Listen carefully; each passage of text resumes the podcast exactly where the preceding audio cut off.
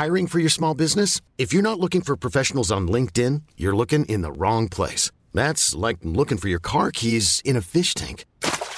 LinkedIn helps you hire professionals you can't find anywhere else, even those who aren't actively searching for a new job but might be open to the perfect role. In a given month, over 70% of LinkedIn users don't even visit other leading job sites. So start looking in the right place. With LinkedIn, you can hire professionals like a professional. Post your free job on linkedin.com slash achieve today. Eu sou Mário Persona e essas são as respostas que eu dei aos que me perguntaram sobre a Bíblia. Você perguntou para onde o crente vai quando morre. Quando eu usar a palavra crente no que eu vou dizer a você, entenda que eu não estou falando de alguém que seja membro de uma religião protestante ou evangélica, mas eu estou simplesmente falando daquele que crê em Jesus como seu Salvador e Senhor. Eu estarei me referindo à pessoa que nasceu de novo, que tem a sua salvação eterna assegurada pela obra de Cristo no Calvário, falando de uma pessoa que foi objeto da misericórdia de Deus e não, não recebeu o que merecia receber mas da graça de Deus ela recebeu perdão, ela recebeu o que não merecia por graça. Uh, ao falar crente, eu estarei falando daquele que já está em Cristo, depois que ouvistes a palavra da verdade, o evangelho da vossa salvação, e tendo nele também crido, fostes selados com o Espírito da promessa, Espírito Santo da promessa. Essa última, esse último trecho é de Efésios 1,13. Apesar de nós usarmos repetidas, repetidas vezes a expressão ir para o céu, quando nós falamos da situação do crente após a morte, só existe uma passagem nas Escrituras em que essa promessa é feita. É a passagem ao malfeitor na cruz, ao qual foi prometido o encontro com Cristo naquele mesmo dia no paraíso. Veja em Lucas 23, 43, e disse-lhe Jesus: Em verdade te digo que hoje estarás comigo no paraíso.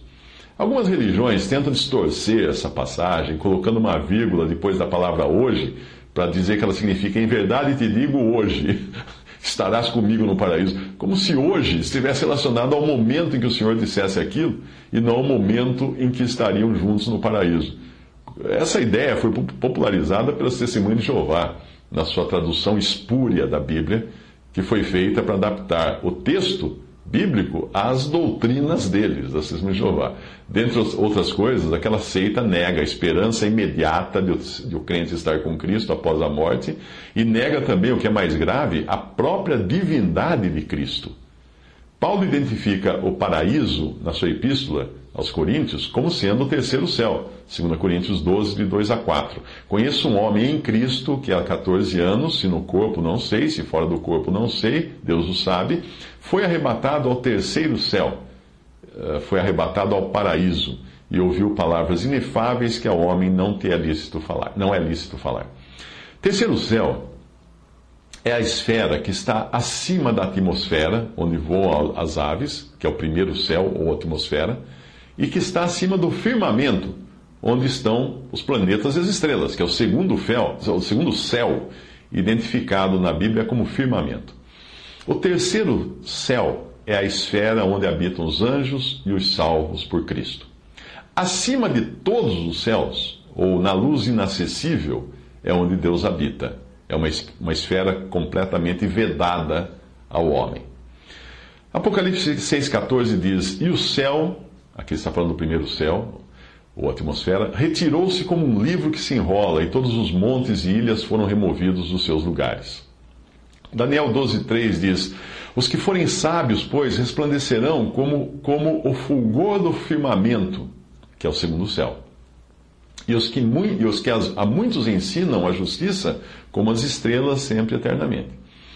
Efésios 4,10: Aquele que desceu, falando de Jesus, aquele que desceu é também o mesmo que subiu acima de todos os céus, para cumprir todas as coisas.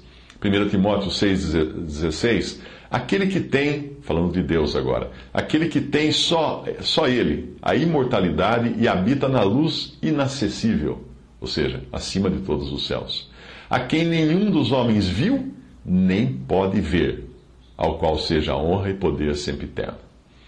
Muito bem, apesar de nós não termos explicitamente na Bíblia a expressão ir para o céu, nós temos muito claro que para o salvo sair desta vida significa estar com Cristo, o que é ainda melhor. Filipenses 1:23. Portanto, não é o lugar futuro que o crente almeja, mas a companhia de Jesus, algo que ele já desfruta aqui, apesar das barreiras criadas por este corpo ainda imperfeito, por nossa carne. Ah, será bom estar no céu, mas não são as sensações de felicidade ininterrupta que o crente busca ele busca estar com Cristo. É a pessoa de Cristo que interessa no céu. O céu só não serve. Outro dia um, um irmão falou que ele, quando ele vai à casa do, dos pais que faleceram, ele diz, não é mais a mesma casa onde moravam seus pais. Porque eu ia ali e era gostoso ir ali. Mas agora não é mais a mesma casa. Ela está vazia. Não, meus pais não estão lá. Alguns erros surgiram ao longo dos séculos de cristandade. Um deles a ideia de que o crente que morre ficaria numa espécie de sono da alma isso é logo descartado pelo caso contado pelo Senhor a respeito do rico e de Lázaro. Exatamente, é um caso, porque a história do rico e de Lázaro não é uma, uma parábola, como costumam ser as parábolas na Bíblia, que são identificadas logo no início uh, por parábolas. Ali nós vemos o rico e Lázaro muito vivos e muito conscientes. A ideia que alguns também têm de que haverá uma destruição definitiva dos ímpios no final, no, no final também é descartada pelo que o Senhor diz acerca do bicho que nunca morre numa passagem, ao, ao mostrar que a, a, o, o, ser humano ele nunca mais vai deixar de existir. A partir do dia em que nós somos gerados, nós passamos a ter uma alma imortal, um espírito.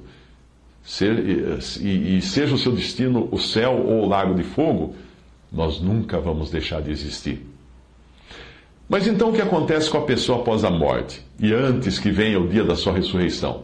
Onde ela estará? Como ela estará? É certo que o crente estará aguardando a ressurreição do corpo, o qual voltou temporariamente ao pó após a morte, e nós já vimos que essa pessoa estará consciente e apta a desfrutar de alegrias, enquanto isso o perdido já estará padecendo sofrimento no Hades uma palavra grega que significa lugar dos mortos, mas pode ser entendido como condição de morte. E às vezes é traduzida por inferno também, né, em algumas traduções da Bíblia, mas não é o lago de fogo ainda. Uh, antes mesmo que o incrédulo vá para o seu destino final, que é o lago de fogo, que está vazio neste momento, ela, ele permanece, o incrédulo permanece no Hades, que é a condição de morte, mas sofrendo já. Obviamente, o estado do crente no pós-morte e antes da sua ressurreição trata-se de um estado intermediário e passageiro. Jesus ressuscitado é as primícias dos que dormem, fala em 1 Coríntios 15 e 20. Na Bíblia, a expressão dormir, interessante isso, ela é usada para os que morreram na fé. E ela está relacionada ao corpo, não à alma e ao espírito. Isto fica muito claro quando é feita a menção da morte de Davi como tendo dormido e visto a corrupção. Obviamente, Davi era um homem salvo, e a sua alma e espírito não viram a corrupção, mas apenas o seu corpo material viu a corrupção. Atos 13, 36, porque na verdade, tendo Davi, no seu tempo, servido conforme a vontade de Deus, dormiu e foi posto junto de seus pais e viu a corrupção. Percebe? É o corpo que viu a corrupção, o corpo que se corrompeu. 1 Coríntios 15, 42, assim também a ressurreição dentre os mortos, semeia seu corpo em corrupção, ou seja, enterra-se o corpo em corrupção na terra para corromper, ressuscitará em incorrupção. Atos 2,31. Nesta previsão, disse da ressurreição de Cristo que a sua alma não foi deixada no Hades, ou inferno, algumas traduções está errada, a tradução inferno. No Hades, não foi deixada no Hades, que é a condição de morte. Não. Nem a sua carne viu a corrupção. Perceba que esta passagem deixa claro que nem uma coisa nem outra aconteceram com Jesus. Ele nem foi para o Hades, que é o. Ele não, nem permaneceu no Hades, e nem o seu corpo se corrompeu. A sua alma não será deixada no Hades, nem a sua carne viu a corrupção, porque ele ressuscitou no terceiro dia. Outras passagens que utilizam o verbo dormir para a morte dos santos, sempre relacionado ao corpo, como foi com Davi, uh, no versículo que eu citei, são essas. 1 Coríntios 11, 30. Por causa disso, há entre, há entre vós muitos fracos e doentes e muitos que dormem. Esse dorme quer dizer que não tinham morrido, mas eram crentes em Cristo. 1 Coríntios 15, 20, mas de fato Cristo ressuscitou dentre os mortos, ou de entre os mortos, e foi feito as primícias, os primeiros frutos dos que dormem. 1 Tessalonicenses 4,15, dizemos-vos, pois, isto pela palavra do Senhor, que nós, os que ficarmos vivos para a vinda do Senhor, não precederemos os que dormem. 1 Coríntios 15, 17 a 18: E se Cristo não ressuscitou, é vã a vossa fé, e ainda permaneceis nos vossos pecados, e também os que dormiram em Cristo estão perdidos. 2 Pedro 3, 4, e dizendo: Onde está a promessa da sua vinda? Porque desde que os pais dormiram, os patriarcas dormiram, todas as coisas permanecem como desde o princípio da criação. Perceba que todas as vezes o verbo dormir é usado para crentes, salvos. Eu não me lembro de existir nas Escrituras uh, o verbo dormir sendo usado para incrédulos. Mas vamos, ao, vamos voltar ao nosso assunto, que é a preciosa esperança que o crente pode ter de estar com Cristo imediatamente após sair desta vida, através da morte, ou se o arrebatamento não, for, não acontecer primeiro. O crente não está aqui esperando pelo cumprimento de profecias do Antigo Testamento ele não está esperando pela vinda do anticristo, ele não está esperando pela concretização da apostasia, ele não está esperando pela deterioração das condições do mundo, ele não está esperando pelo reino milenial de Cristo. A esperança do crente é estar com Cristo, assim como a esperança da noiva, que é um tipo da igreja, é, é, é, o noivo, é a chegada do noivo. Ela não está esperando pela festa de casamento, pelo cartório, pelos presentes e por tudo mais. É o noivo que ela quer. Se não for assim, tem alguma coisa muito errada com essa noiva. 1 João 3,2 Amados, agora somos filhos de Deus e ainda não é manifestado o que havemos de ser. Mas sabemos que quando ele se manifestar, seremos semelhantes a ele, porque assim como é, o veremos. Romanos 8, 29, porque os que dantes conheceu também os predestinou para serem conformes à imagem de seu filho, a fim de que ele seja o primogênito entre muitos irmãos. Uma prévia do que nós seremos pode ser vista no Monte da Transfiguração, quando Moisés e Elias apareceram em glória, juntamente com Jesus, em Lucas 9, 28 a 36. Os dois profetas de Deus estavam vivos, conscientes e foram imediatamente identificados, ou seja, não perderemos nossa identidade na glória. Eu serei eu, você será você, e nós iremos nos conhecer, sim. 1 Coríntios 15, 49. E assim como trouxemos a imagem do terreno, assim traremos também a imagem do celestial. Porém, isso é, uma, é a condição na qual estaremos eternamente o que acontecerá após a ressurreição, quando o Senhor transformará o nosso corpo abatido para ser conforme o seu corpo glorioso, segundo o seu eficaz poder de sujeitar, sujeitar também a si todas as coisas, como fala em Filipenses 3,21. De qualquer modo, isto deve ser o que nós almejamos: estar com Cristo sermos transformados à semelhança dele, desfrutarmos de todas as bênçãos espirituais reservadas para nós nos lugares celestiais, as quais já são nossas, graças à obra que ele consumou, conforme é prometido em Efésios capítulo 1, versículo 3. Não faria sentido o crente ser mandado para um lugar intermediário e não diretamente para a presença de Cristo, depois de termos revelado o desejo de Deus a nosso respeito. Acaso faria sentido Estevão ter a visão de Jesus esperando por ele, à destra da majestade nas alturas, e não ir diretamente para lá após o seu apedrejamento, ir para algum outro lugar, algum necrotério, alguma sepultura, ficar dormindo, ou algum outro lugar intermediário, ou reencarnar, ou qualquer bobagem que os homens têm inventado? Não, de jeito nenhum.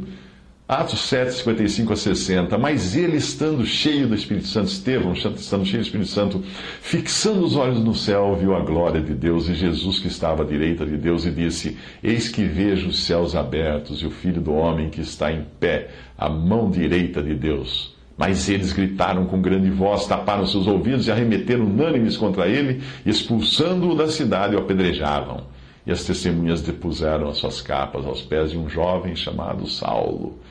E apedrejaram Estevão, que em invocação dizia: Senhor Jesus, recebe o meu espírito. E pondo-se de joelhos, clamou em grande voz: Senhor, não lhes impute esse pecado. E tendo dito isto, adormeceu. Fica muito claro nesta passagem que Estevão não tem qualquer intenção de ver o seu espírito ser lançado num lugar de trevas, ou, ver o seu, ou, ou, ou dormindo, ou ficar inconsciente em algum lugar, como pensam, pensam alguns, ser este um estado intermediário entre a morte e o céu. Não. Senhor Jesus, recebe o meu espírito. Ele poderia até dizer assim, como o Senhor recebeu do, do malfeitor na cruz. Ele diz isso depois que ele viu os céus abertos e o Filho do Homem que está em pé à mão direita de Deus. Ele não diz para o Senhor receber o seu espírito depois de ele acordar ou sair do Hades, que é a condição de morte. Não, recebe o espírito. Seria um absurdo imaginar que Estevão tivesse ainda, ainda no, enquanto estava no, no seu corpo, o privilégio de ver o Senhor claramente no céu, mas lhe seria negado imediatamente esse privilégio de estar com o Senhor após sua morte. Ou por ser lançado no Hades para aguardar a ressurreição, no Hades que eu estou dizendo, no, no, sentido do mesmo no, de, de, de, separação de Deus, porque Hades é a condição de morte. É muito bem, é bom entender isso, é a condição de morte. Ele estava, ele estava assim no Hades porque ele estava morto para o corpo, né? mas já com Cristo. Uh, seria absurdo falar que ele tinha que pensar, passar por um período de sono.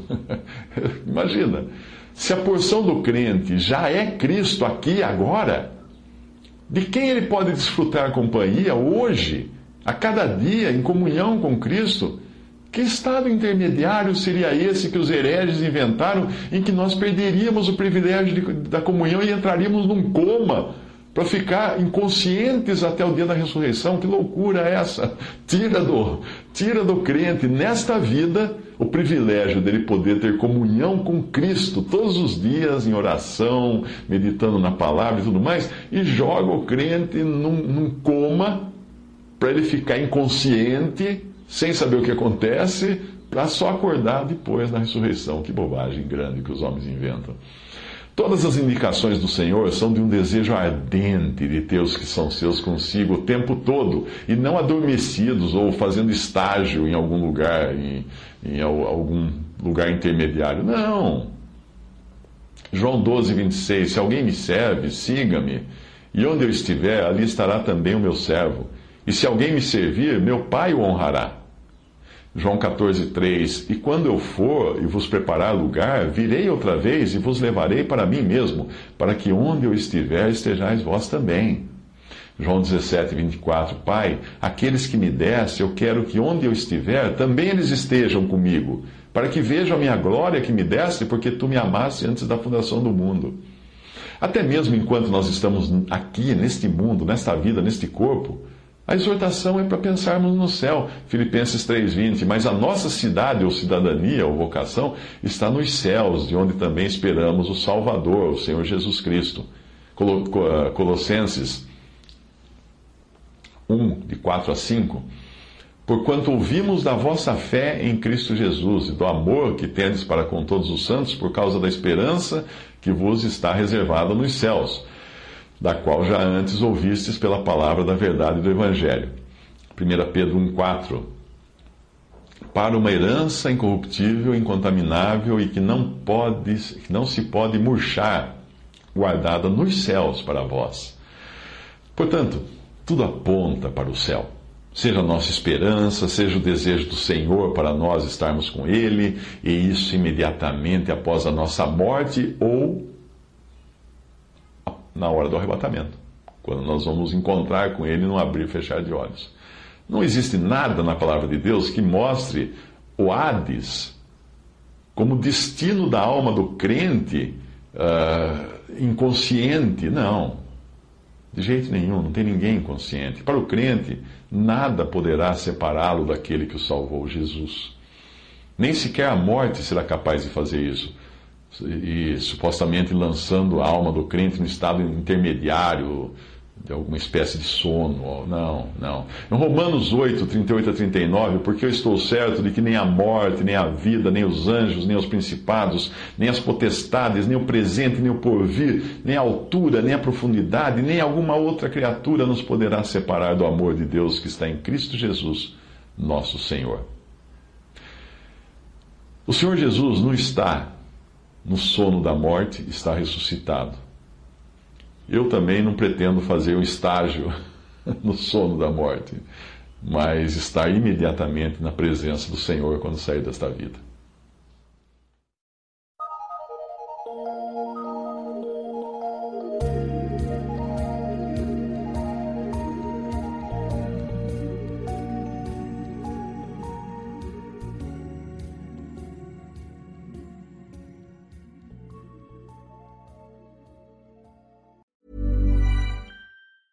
The secret to summer ready skin is here. Osea's number one best selling Andaria algae body oil, clinically proven to instantly improve skin elasticity and transform dry skin to silky, soft, and unbelievably glowing. Its signature scent of freshly squeezed grapefruit, cypress, and mango mandarin transports you to sun kissed summer days. Get healthy, glowing skin for summer with clean vegan skincare from Osea. Get 10% off your first order site wide with code GLOW at OseaMalibu.com.